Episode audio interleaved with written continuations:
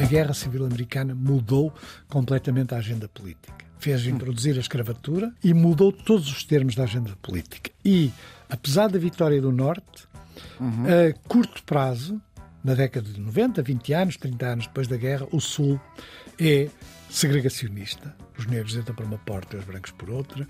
Os negros não têm acesso a um grande. O, o seu direito de voto embora existente, é, é, particularmente condicionado e a violência latente, com o argumento da violação das mulheres brancas, que é sempre um dos elementos. O sistema judicial é profundamente hostil aos negros, são eles uhum. que, na maioria dos casos, são condenados à pena de morte uh, por crimes idênticos aos brancos e, portanto, aquilo que durou até à década de 60 da década de 60, 60 do século XX. 20. Estamos com José Pacheco Pereira, hoje reconhecido como responsável pela Efêmera, o maior arquivo privado em Portugal.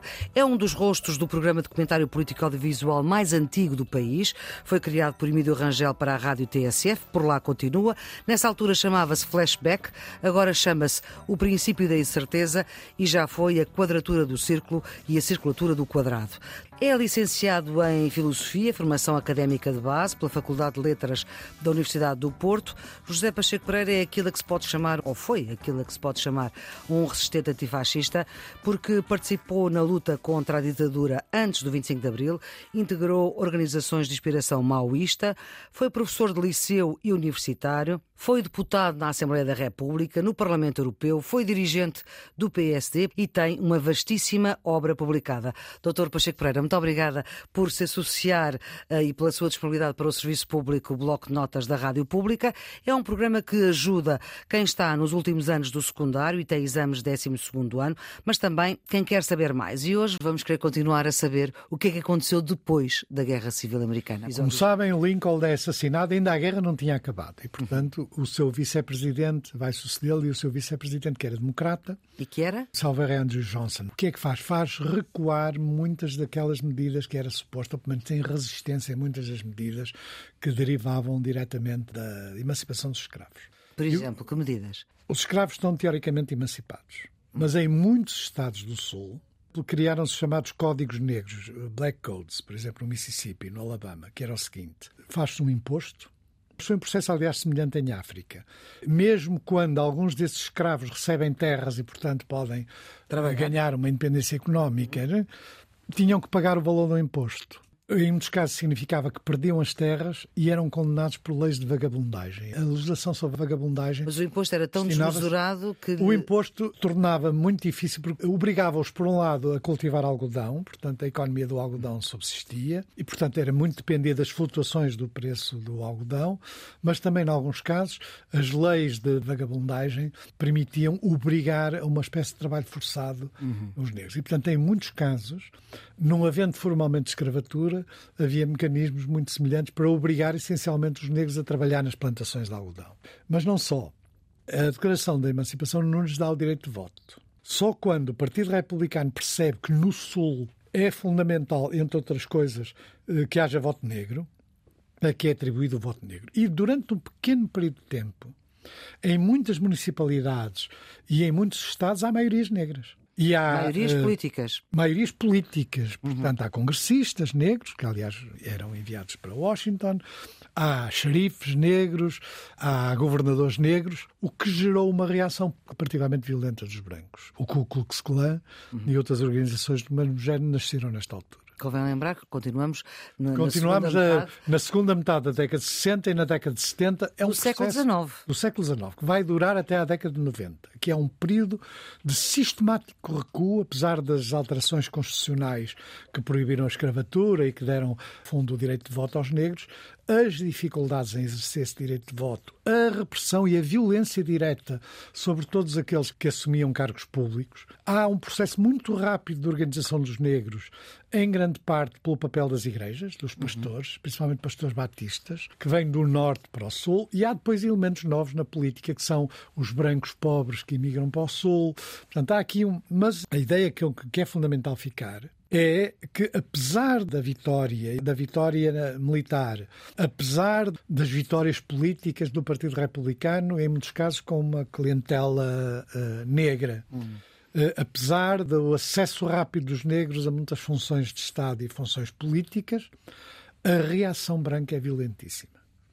Há grupos de guerrilha, alguns antigos generais do Exército da Confederação uh, conduzem grupos de guerrilha, portanto, muito violentos. Uh, surgem grupos, não é só o Ku Klux Klan, que fazem linchamentos e que perseguem uh, todos os negros. Que, que... É incrível como essas organizações ainda continuam hoje. Sim, menos no caso fortes, do Ku Klux Klan. Evidente, e, acima mas... de tudo, começou-se a criar uma visão idílica do Sul. Uhum. Que é o que se encontra nos filmes. Hum. e essa visão idílica do Sul. Que é um Sul que é o quê? Que é o sul de plantações, onde as pessoas eh, tratavam bem os negros, onde os escravos eram bem alimentados, onde, uh, onde as mulheres.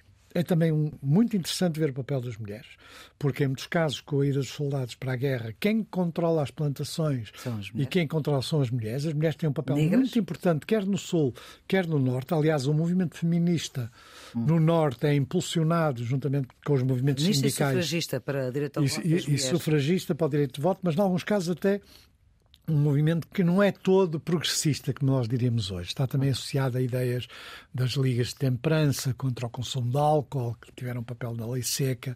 Há, há um aspecto importante que, mesmo para os dias de hoje, é importante as pessoas perceberem. A Guerra Civil Americana mudou completamente a agenda política. Fez introduzir a escravatura, e mudou todos os termos da agenda política. E, apesar da vitória do Norte, uhum. a curto prazo, na década de 90, 20 anos, 30 anos depois da guerra, o Sul é segregacionista. Os negros entram por uma porta e os brancos por outra.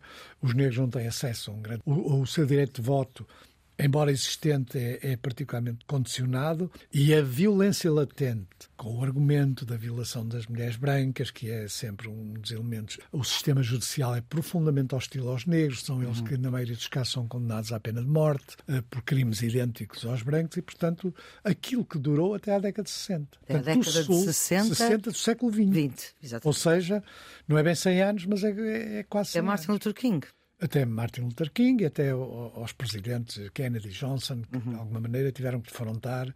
Mas, portanto, o que esta guerra também provocou foi um outro modelo de sociedade, ou seja, a sociedade americana era uma antes da guerra e ficou outra depois da guerra.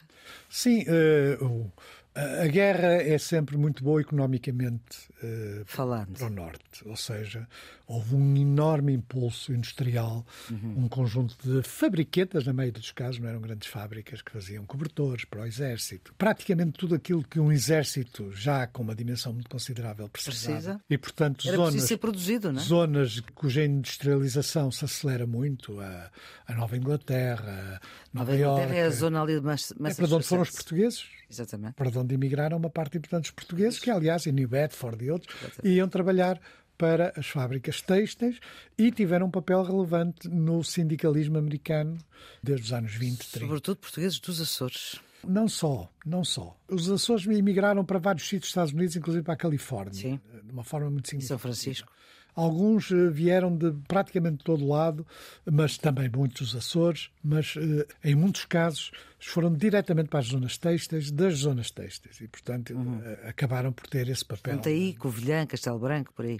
Sim, o norte, a zona do Ave e tal. No fundo, camponeses, não é? Quando emigravam, em muitos casos, eram camponeses, não é? Portanto, agora... Esse daria um outro programa que é a presença dos portugueses nos Estados Unidos, que é muito é, mais importante do que é, aquilo que nós pensamos. É, começa no século XIX com a imigração uhum. para o Havaí não é? Uhum, conhecido na altura como Ilhas Sanduíches. A Guerra da Secessão molda os Estados Unidos, cria um governo federal forte, cria um tesouro e instituições federais fortes. De alguma maneira, o poder dos Estados nunca mais passou a ser aquilo que era antes. Menos poder para, Menos o, Estado, poder para o Estado, mais poder no Estado Federal, no Governo Federal, exatamente. Que, que é o grande instrumento da guerra. E, ao mesmo tempo, também um acentuar das diferenças que já existiam entre o Norte e o Sul que aliás duram até aos dias de hoje. Quem conhece ao sul dos Estados Unidos, o Mississippi, o Alabama, o Arkansas, o Texas, mesmo a Louisiana, em todos esses sítios, é muito diferente Basta passar por lá para ver as bandeiras do Trump, para ver as igrejas, para ver o comportamento político, para ver o voto. É evidente, não é sempre uniforme, há ilhas uh, diferentes, mas a verdade é que esta separação, até há muito pouco tempo, e há muito pouco tempo, eu refiro-me 3, 4 anos, havia Estados um cuja, bandeira, cuja bandeira era a bandeira da Confederação cujos heróis eram os heróis da Confederação e, e, cuja história omitia, para, por exemplo, este período da reconstrução, em grande parte omitido da história, exatamente pela sua enorme violência,